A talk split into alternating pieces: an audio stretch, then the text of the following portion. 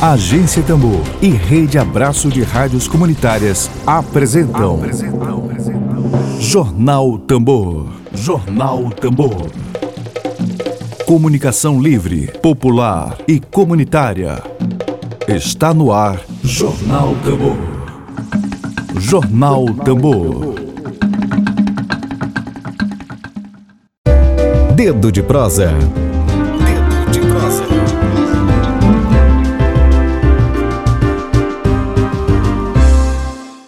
Hoje, dia 9 de agosto, Dia Internacional dos Povos Indígenas, a gente é, vai conversar agora com o jornalista, escritor Emília Azevedo.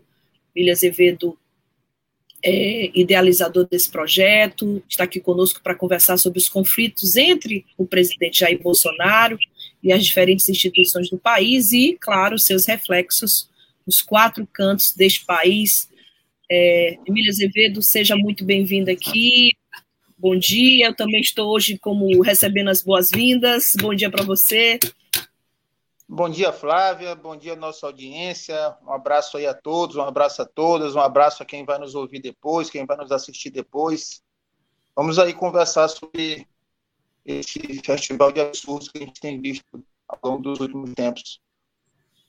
Emílio, nosso tema, Claudinha acaba de chegar, eu, eu creio que é a Cláudia Santiago, né, do Núcleo Piratininga de uhum. Comunicação. Bom dia, Flávia, bom retorno. Cheguei a tempo de ouvir o dedo de prosa. Que maravilha poder receber Cláudia Santiago aqui.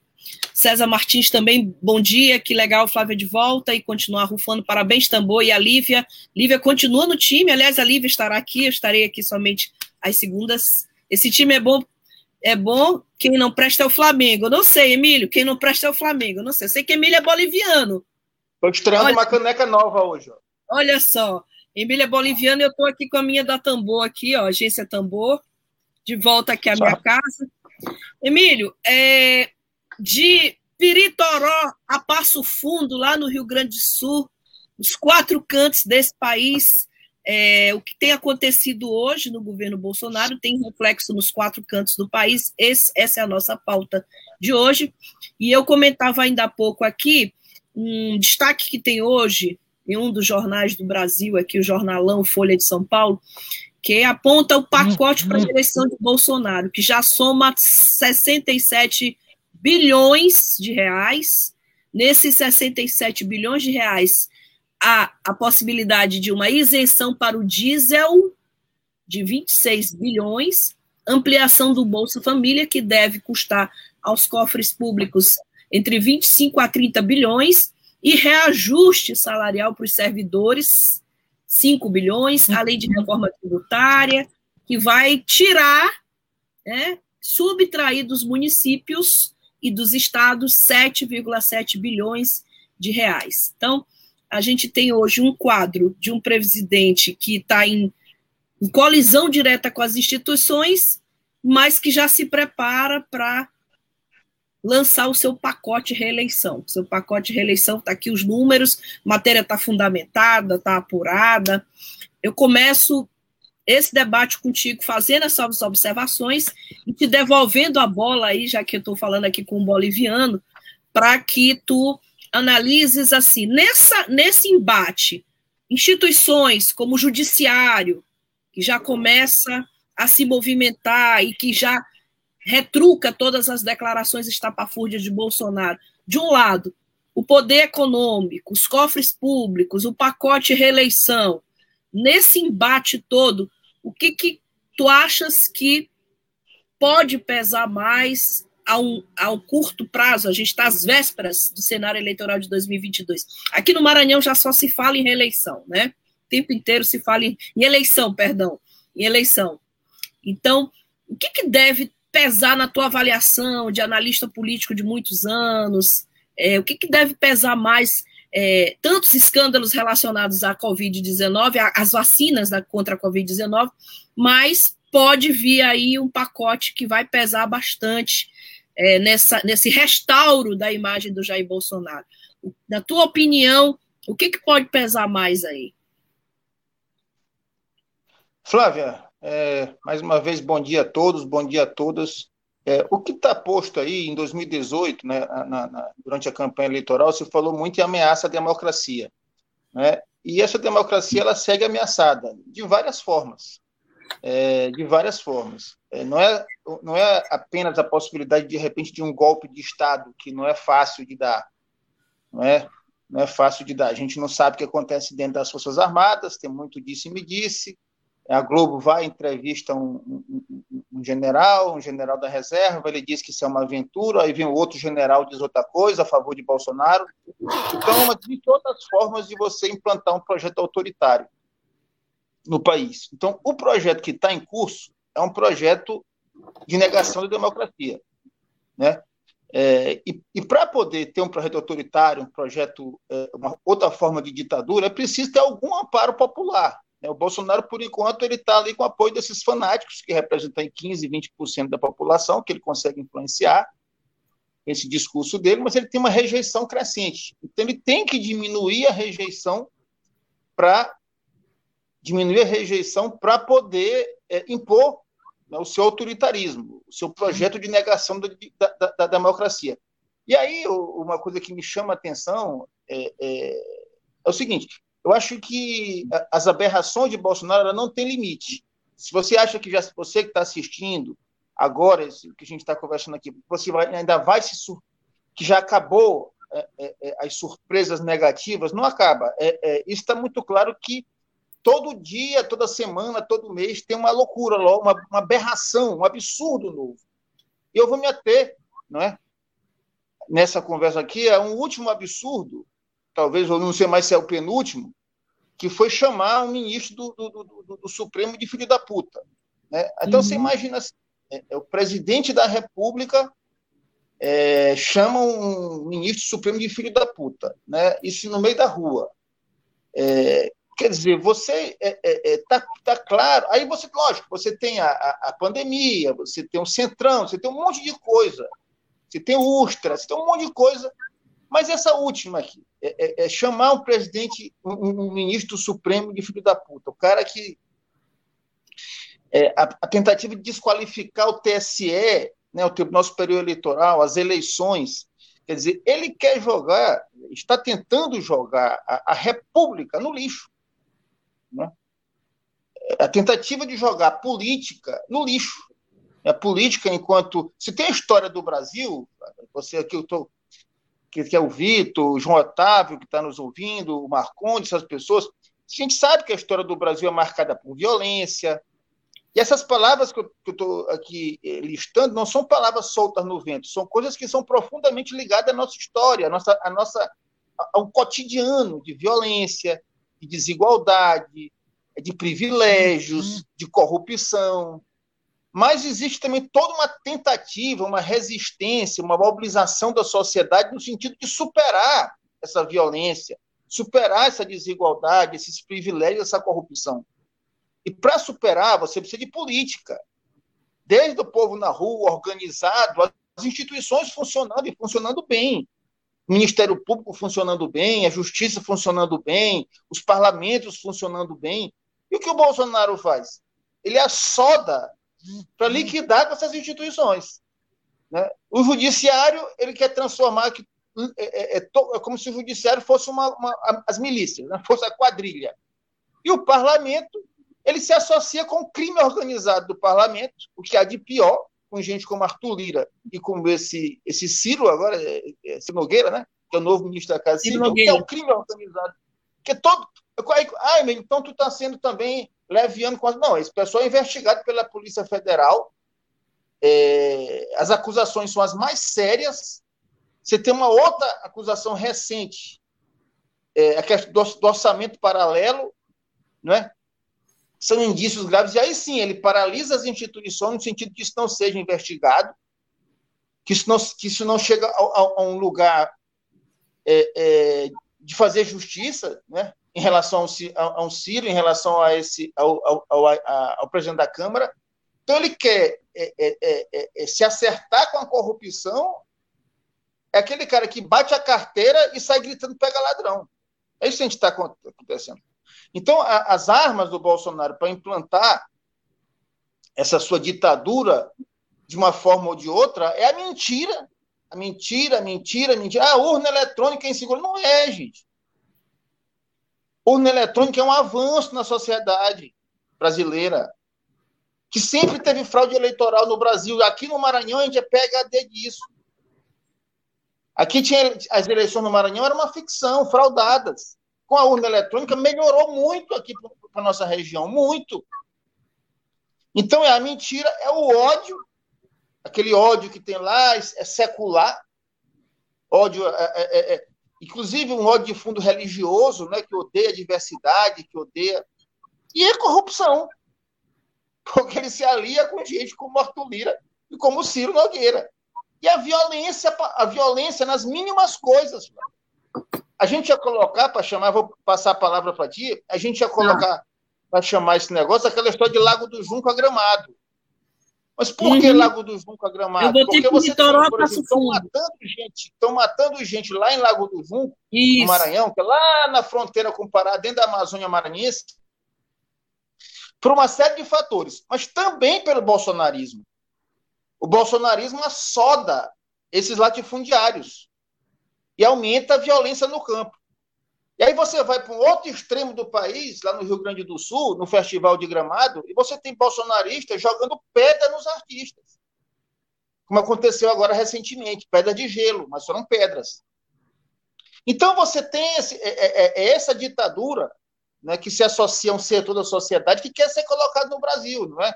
É a negação da civilidade, a negação da diferença, a negação da, da, da justiça social. Qualquer coisa que fale em justiça social é comunismo. Não é?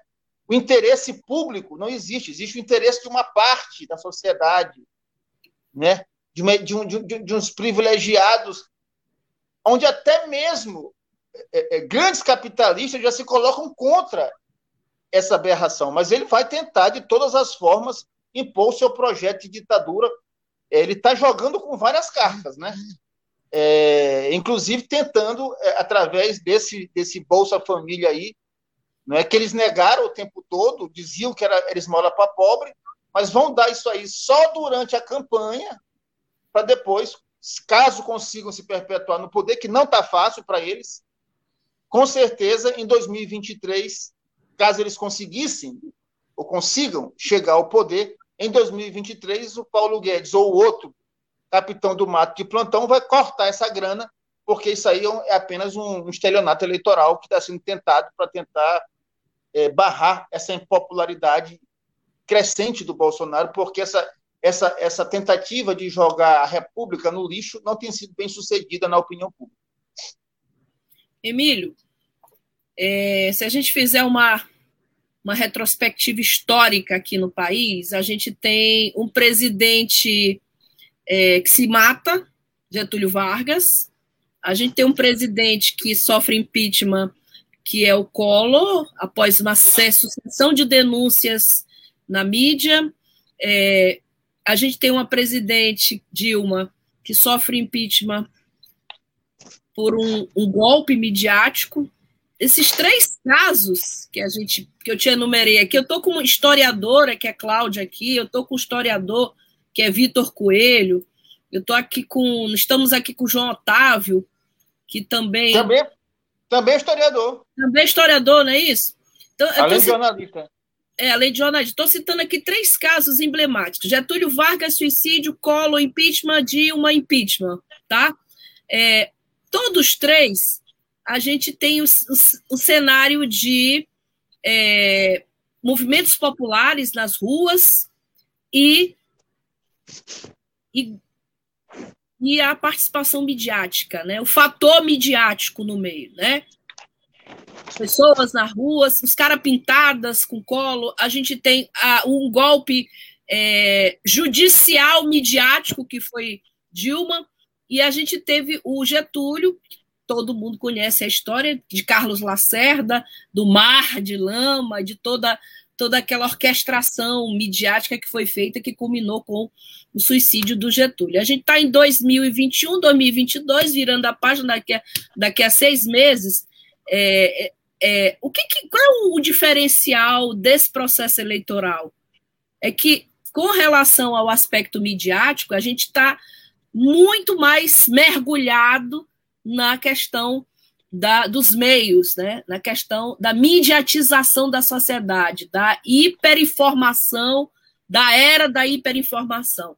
Então, assim, muito particularmente como profissional de comunicação, como profissional que estuda os fenômenos midiáticos, a coisa que precisa avançar nesse país é é o aspecto da narrativa que precisa ser feita de que governo é esse, que governo, que governo é o governo Bolsonaro, porque ele se elegeu uhum. também é, com é, artimanhas midiáticas, com gabinete do ódio, com milícias digitais e com todos esses aparatos que eu tenho a impressão que o campo progressista precisa avançar mais ainda.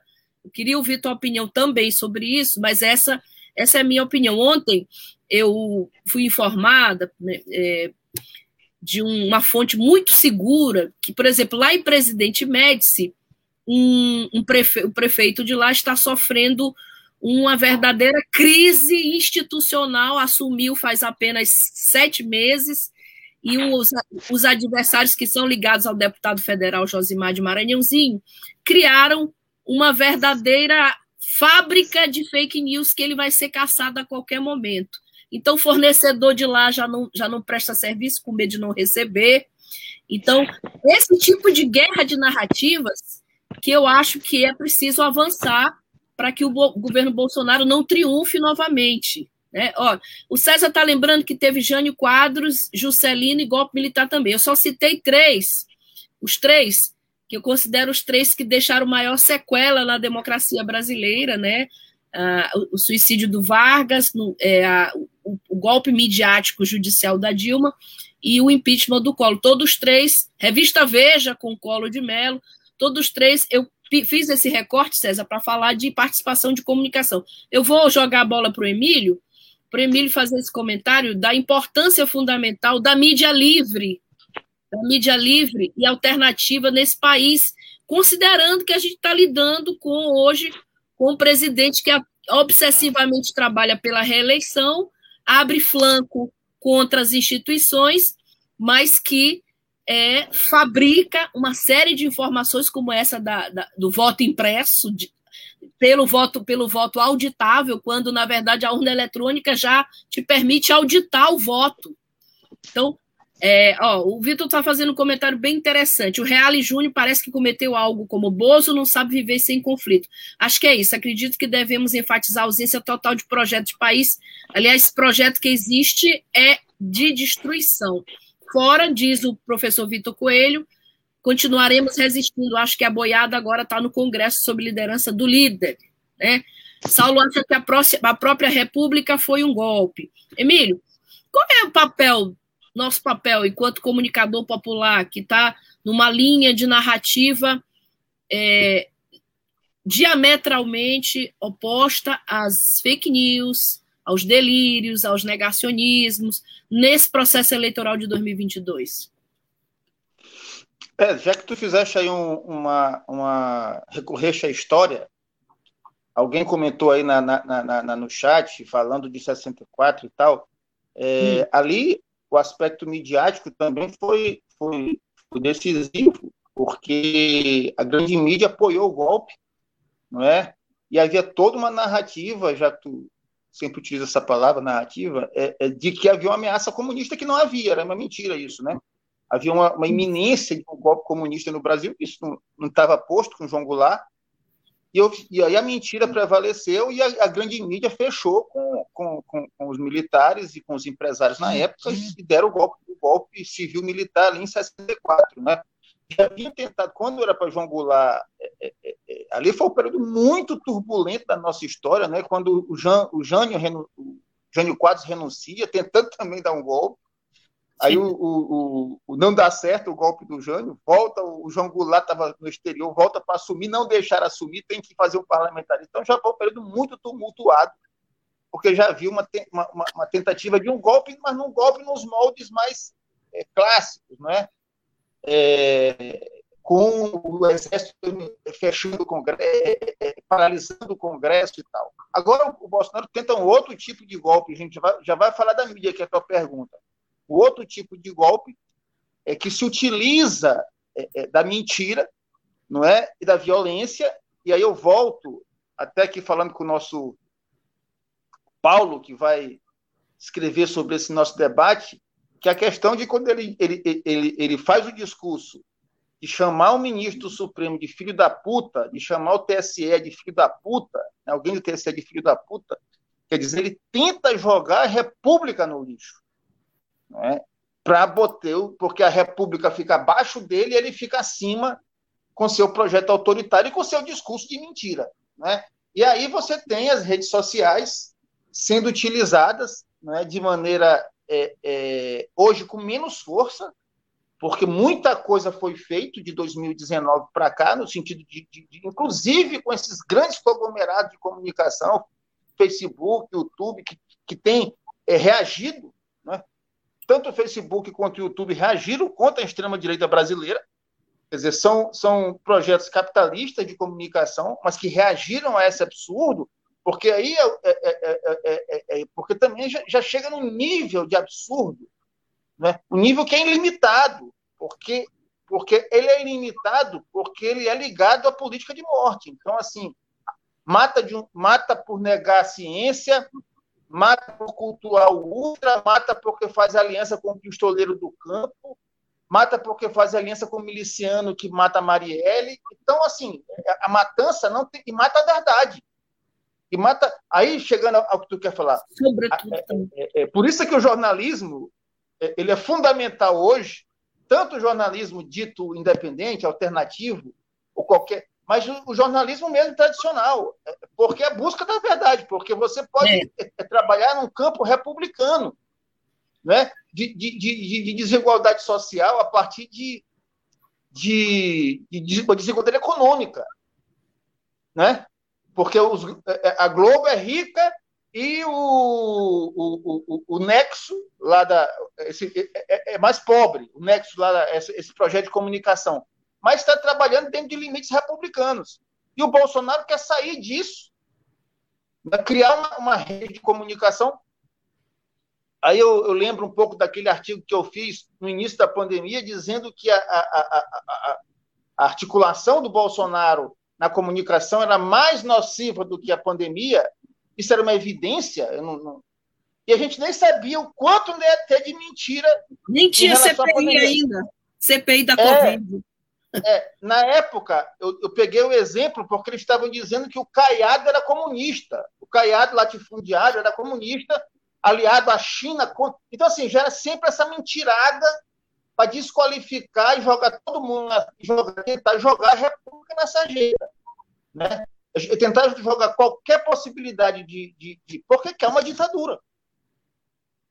Porque quer uma forma de ditadura. O Wagner Cabal trabalha muito bem isso uhum. E traz esse debate em relação à Hungria, que eles estão padecendo lá de algo até um pouco pior do que o Brasil. Quem que consegue estar tá pior do que o Brasil? Eu não sou especialista no assunto, me parece que é a Hungria. É, quem consegue estar tá no degrau ainda. Mas, mas aqui o que está posto e aí tu falaste de comunicação, quer dizer, o mentiroso ele não tem limite. É, então, é, é, a ordem eletrônica é, é, frauda. Os ministros do TSE se fecham numa sala para. Tudo mentira. Mentira, as mentiras mais absurdas. Eu comparei aqui, Flávia, na última semana que veio aqui o Carlos Sérgio, esse negócio hum. da urna eletrônica é mais ou menos como se o VAR, né, já que a gente está falando de futebol, o VAR que é uma forma de, de, de tirar dúvida no futebol. Não, o VAR frauda, não frauda. O VAR, é a tecnologia ela traz avanço. É. Ah, a, a, urna eletrônica ela é infalível?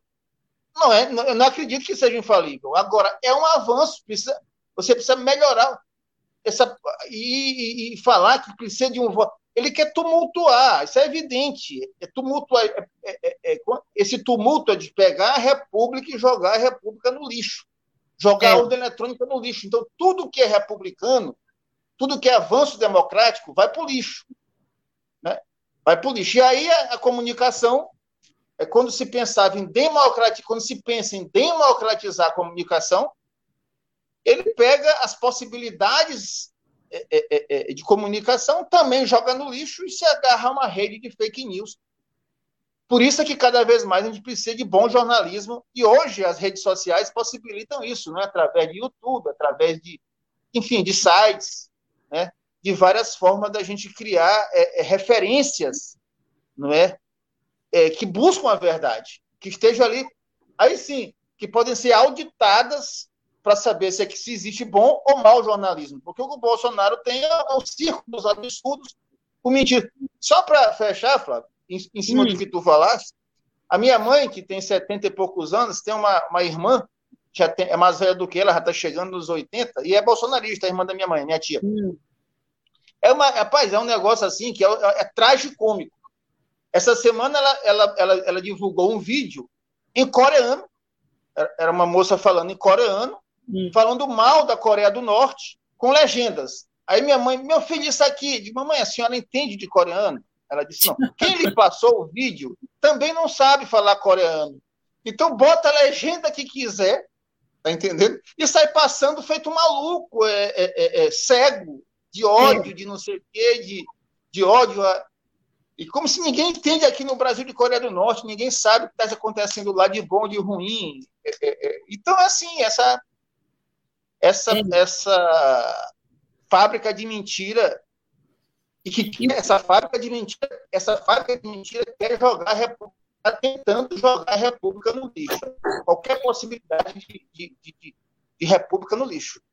É, o que é mais grave, eu estava vendo a última pesquisa do Internet Lab, que é um centro de pesquisa, inclusive de direito digital, é, que aponta que a gente tem hoje 98% da população brasileira ligada pelo WhatsApp. 98%.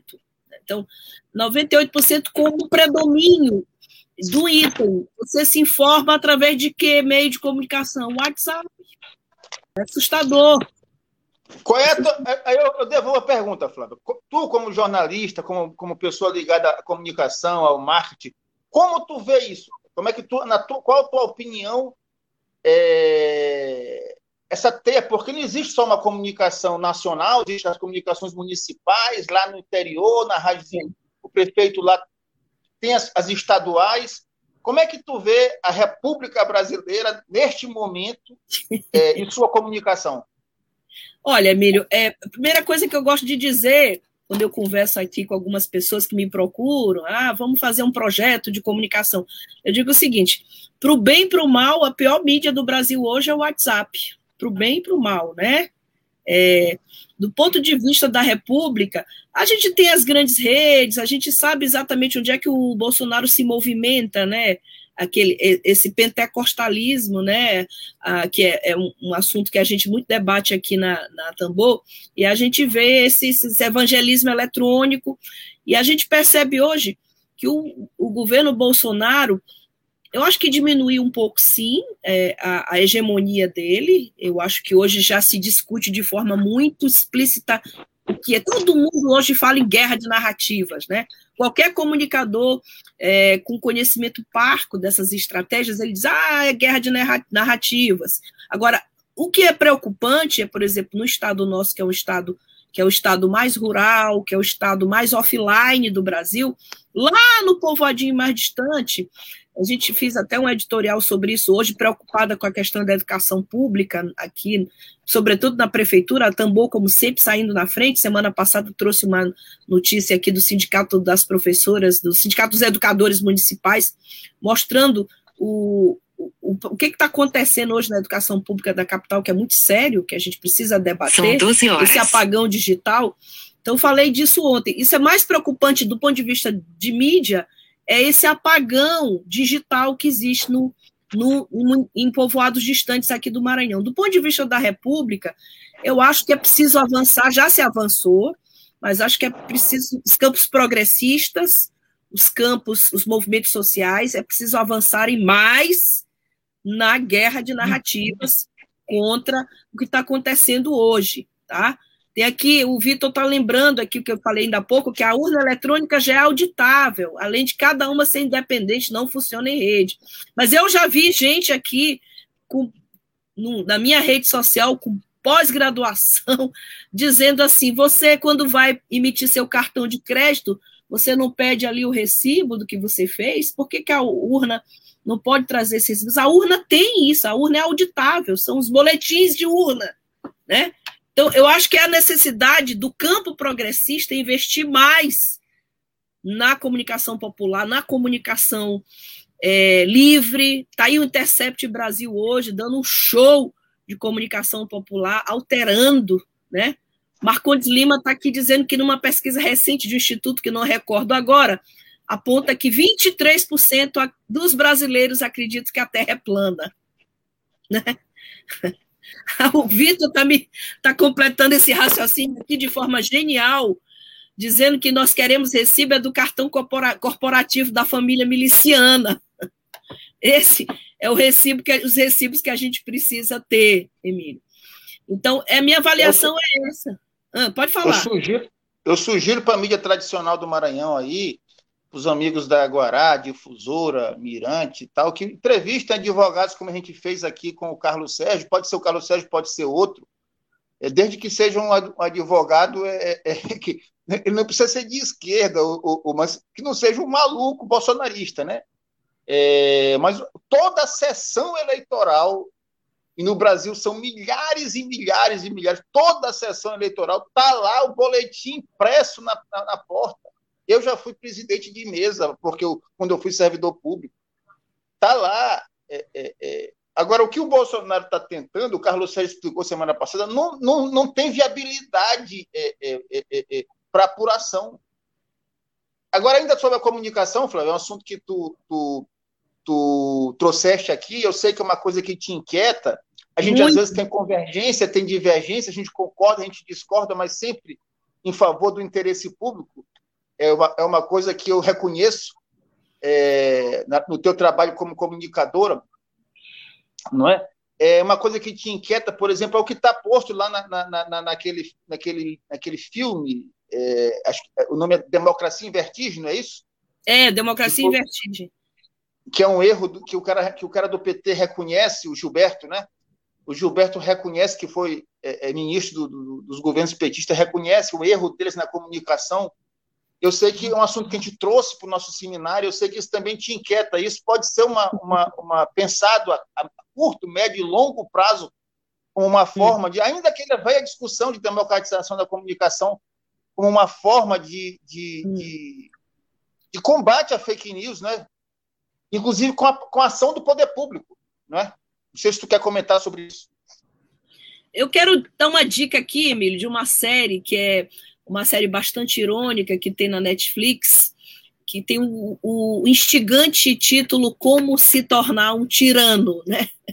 Para governar com mão de ferro é preciso conhecer muito bem o jogo do poder. A série traz essa proposta, e aí ela vai trazendo ditadores, ela vai trazendo Hitler, ela vai trazendo uma série de ditadores da história do Brasil, como se tornar um tirano. É muito, é muito tem um, um, roteiro meio cínico, né? meio irônico, e ela traz essa questão muito clara da, assim, do, da comunicação. O exemplo clássico é do Hitler, um, um, uma pessoa medíocre, um cara medíocre, que nunca teve a, a exemplo de Bolsonaro. Você assiste essa série, você parece que você está vendo o próprio retrato do Bolsonaro ali. E como é, ele se aliou a Goebbels, né, o famoso ministro da propaganda, e como aquilo fez com que a Alemanha nazista se tornasse é, com todos esses holofotes mundiais da época, né? investimento de propaganda. Eu já li muito sobre Goebbels, eu tenho uma, até uma bi biografia dele, que é um pequeno tijolo, e fala um pouquinho dessa paixão que ele tinha pelo cinema, né? ou seja, pela comunicação. Na época era cinema, né? Então, é uma dica bem interessante que a gente pode falar. A gente, a gente se propôs falar aqui dos, dos absurdos do governo Bolsonaro, eu trouxe esse recorte da comunicação hoje para contribuir, mas que é fundamental que a gente entenda que os absurdos do governo Bolsonaro só são absurdos porque existe uma máquina de propagação, de veiculação, existe um gabinete de ódio, existe uma milícia digital, existe uma guerra de narrativas que eles estão com sangue no olho, faca entre os dentes, né? Eu acho que é preciso, nesse momento, a gente não pode ter, por exemplo, na minha opinião, assim, opinião pessoal, né, opinião da Tambor, eu não creio que só o Lulinha Paz e Amor, como contraponto ao gabinete do ódio e às milícias digitais, vai resolver vai é, triunfar nesse processo eleitoral. Até porque foi todo, foi feito toda uma orquestração é, e a, a, a, classe média conservadora ela continua repetindo tudo menos o PT, tudo menos o PT. Né? Então é, a gente precisa entender isso, que a gente está mergulhado na era da hiperinformação, a sociedade é mediatizada e que o, o, o bolsonarismo em vigor é o professor Vitor está concordando comigo, o bolsonarismo em vigor, ele é armado até os dentes com gabinetes de ódio, com milícias digitais, e ele 24 horas ele produz, insere é, fatos, por exemplo, hoje só se debate fake news, quem pauta é o bolsonarismo. O bolsonarismo está pautando a mídia. E ninguém está debatendo hoje a crise, que ninguém, entre aspas, né, exceto a mídia alternativa e popular, Ninguém discute hoje a miséria, os 14,8 milhões de desempregados. A Folha faz um editorial violentíssimo, como fez semana passada, um editorial que eu guardei para mim, chamado Ensaio de Ditador. Guardei nos meus arquivos, mas isso pouco repercute. Né? Então, esse recorte dos absurdos do bolsonarismo, da pauta que a, a, a Tambor trouxe hoje para cá, é preciso que a gente entenda que isso é um absurdo, por, mas há absurdo, mas há pouca propagação, né? Há pouca, há pouca divulgação. O Bolsonaro consegue pautar a grande mídia e qual é a pauta que, que nós que nos, nos propusemos a fazer comunicação popular? Miséria, como Emílio falou, morte no campo, pobreza, corrupção explícita mas essa pauta pouco reverbera porque a gente fala mais dos absurdos, uh, das declarações estapafúrdias do Bolsonaro, enquanto a população brasileira está mergulhada aí. Além dos 14,8 milhões de desempregados, existem os alentados, aqueles que já desistiram de procurar emprego. Existem os jovens que não, que não estudam e não trabalham, um percentual altíssimo de jovens na faixa de 20 a 29 anos que não estudam e nem trabalham no Brasil. Então, a popularização, como diz o, o a, a, polarização, perdão, como diz o professor Vitor Coelho aqui no chat, já é pautada por eles.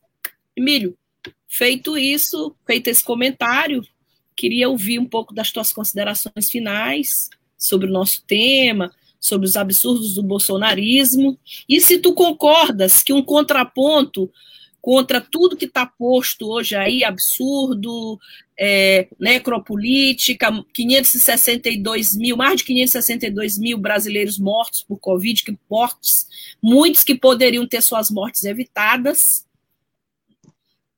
Diante desse cenário de horror, desse circo de horrores, se tu concordas com essa afirmação minha, só um Lulinha Paz e Amor vai conseguir triunfar contra esse circo de horrores aí?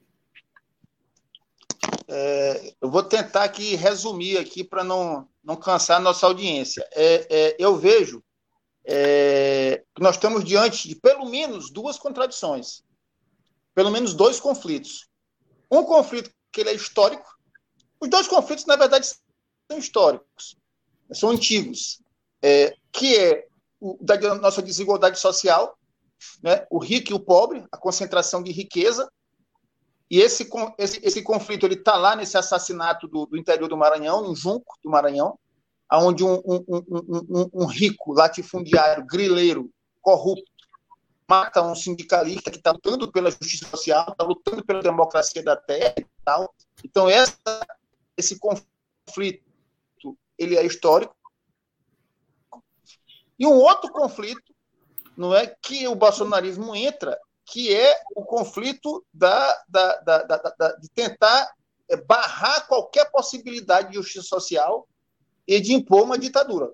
E aí você é, é você barrar a república né, barrar a, a, possibilidade de democracia, de, de, das instituições, e você impor poder absoluto mesmo, e a gente não tem nenhuma possibilidade, porque uma possibilidade democrática é você subjugar é, 100% não é, o judiciário, o, o, legislativo, o Ministério Público, a imprensa, quer dizer, então essa mesmo essa essa essa essa possibilidade, essa essa república instalada em cima de uma desigualdade, ele quer se colocar acima dela.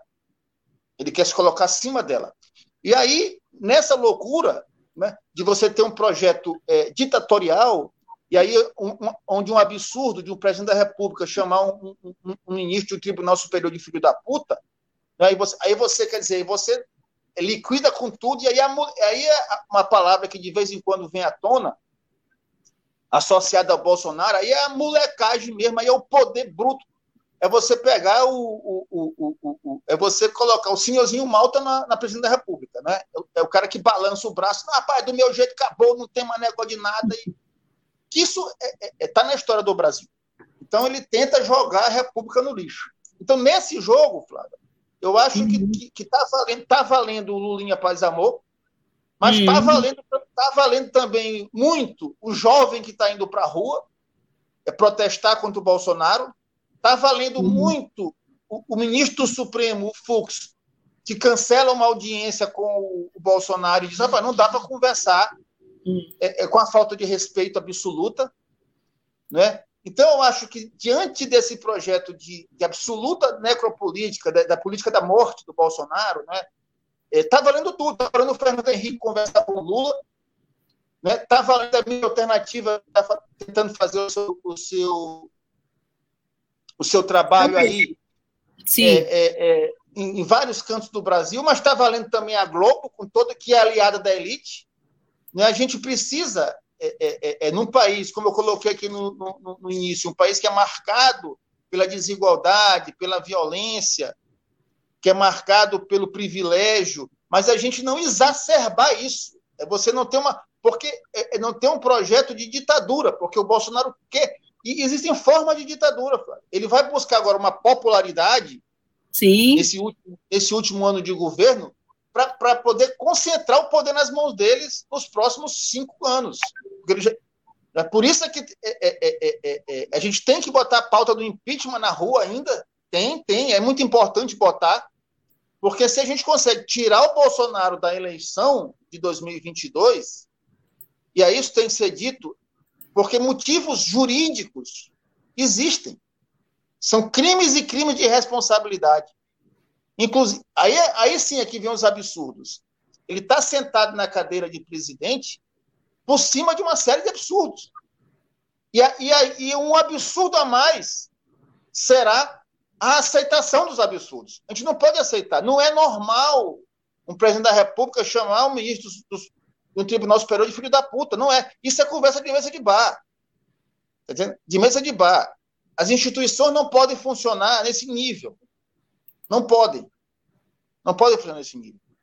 Então, Flávia, é, eu creio que há aí uma. A gente trabalha não só com uma contradição, não só com a polarização de Bolsonaro contra Bolsonaro. Existem as contradições históricas nossas, né, da nossa desigualdade e tal. Então, a turma da desigualdade a turma que gosta da desigualdade, a elite brasileira, é, nem toda ela é, é, é, tem no Bolsonaro seu projeto de poder. Né? Isso está muito claro. Tá? A Globo não tem na, na, no Bolsonaro seu projeto de poder. Apesar de que ele atende, aí vem a contradição. Ele atende alguns interesses da Globo quando ele corta direitos trabalhistas e tal, nessa pauta aí com o Congresso Nacional. Perfeito. É, não sei se não sei se está muito confusa a explicação. É, minha opinião, né? Não, eu acho que é isso. A gente tem contradições históricas, a gente tem uma complexidade enorme que a gente não consegue esgotar em, em 30, 40 minutos aqui de debate na Tambor. E é isso, Emílio. É, lembrando sempre, é, essa notícia de hoje ela é importantíssima para que a gente pense no quais são os próximos passos. 67 bilhões custa o pacote para a reeleição de Bolsonaro, está incluído Bolsa Família, que vai se chamar Auxílio Brasil, né? É todo o, o, o, é uma coisa que eu aprendi nesses, nesses 20 anos de dedicação a, nesses 20 anos eu participei de todas as, as eleições municipais, né? Então, eu aprendi uma coisa: eleição acontece no campo simbólico de forma prioritária. Existem as variáveis econômicas, abuso de poder econômico, mas no campo simbólico é fundamental. Quando Bolsonaro chama Bolsa Família de Auxílio Brasil, né? Ele já vem evocando todo o falso nacionalismo que ele fez com a nossa bandeira brasileira. Então, esses 67 bilhões envolvendo Bolsa Família, que ele hoje já vai visitar o Congresso para pedir aprovação, reajuste salarial para servidor, né? Aí vem a parte mais sensível do corpo humano é o bolso, dizem de forma pejorativa, né? Aí vem reajuste 5 bilhões, isenção para diesel, caminhoneiro, classe média alta, 26 bilhões de reais. É muita grana, muito dinheiro, 67 bilhões para o pacote reeleição, ele vem com tudo e a gente vai continuar debatendo isso aqui na Agência Tambor. Emília, é isso. Nós estamos aqui encerrando a nossa participação, uhum. agradecendo aqui a presença de todos. Uhum. Lembrando aqui, Vitor Coelho está lembrando aqui Paulo Pinochet Guedes, né? Porque está no colo do Paulo essa essa grana toda, como é que ele vai fazer, porque a gente já está mergulhada numa crise sem precedentes, numa crise econômica. O Saulo Fontoura completa. Hoje vivemos quatro crises, diz o, o Saulo Fontoura: crise sanitária, crise econômica, crise política e crise ambiental, né? Segundo Paulo. O Vitor fala que essa caneca aí, Emílio do Sampaio, é mágica. Emílio bebe e nunca acaba. Acabou é. já. Já acabou aqui. A minha da, da tambor, tambor também aqui. E ele, o professor comenta ainda, professor Vitor, Bolsonaro é uma fraude total. A única coisa que ele não ganha é a intenção de destruir tudo. E fala que milícia cresce onde não tem o Estado. Fato, né? Bom, a todos e a todas, Emílio, muito bom regressar aqui a Tambor. Estaremos aqui todas as segundas, participando desse bom debate, desse bom e necessário debate. Boa tarde para todo mundo, obrigada a todos e a todas.